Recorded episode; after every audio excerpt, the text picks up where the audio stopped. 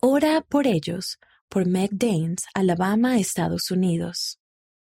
El cierre de los templos permitió que se me ocurrieran nuevas maneras de participar en la obra de Dios, ayudando a las personas que están en este lado del velo. Hace unos años tomé la decisión de asistir al templo cada semana. En aquella época vivíamos cerca de uno. Esa costumbre se convirtió en una fuente confiable de luz y poder con la que llegué a contar. Un año después, cuando la familia se mudó al otro extremo del país, ya no vivíamos cerca del templo. La asistencia al templo no era imposible, pero debido a que el viaje era más largo y a las necesidades de mi joven familia, solo asistía dos veces al mes. Cuando comenzó la pandemia del COVID-19, ya no pude asistir al templo en absoluto, lo que parecía un castigo después de haber reorganizado mi vida para asistir a menudo.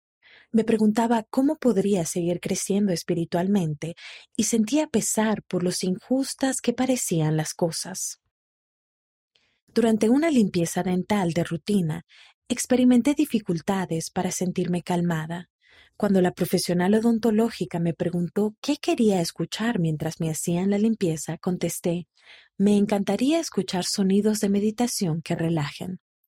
Ella dijo que nunca nadie había pedido algo así, pero me complació. Quince minutos después, expresó lo mucho que estaba disfrutando de la limpieza meditativa. Entonces me habló de las preocupaciones que tenía en su vida, entre las que estaba la reciente lesión de su hijo de trece años.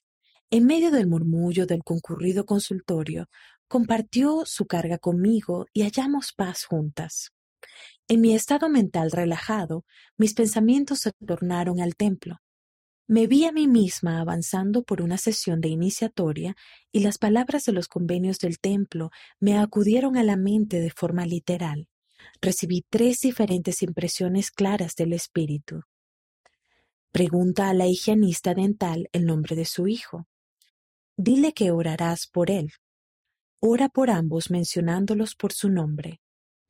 Mediante esa aparentemente simple interacción, sentí que mi carga se transformaba en una bendición.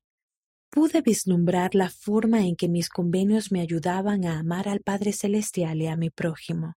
El Espíritu me enseñó que asistir al templo tiene que ver tanto con ayudar a las personas que están de este lado del velo, como con investirnos de poder espiritual a mí y a mis antepasados. El cierre de los templos no había detenido mi progreso espiritual, más bien, sirvió para que se me ocurrieran nuevas maneras de participar en la obra de Dios y de recibir amor, luz y conocimientos celestiales.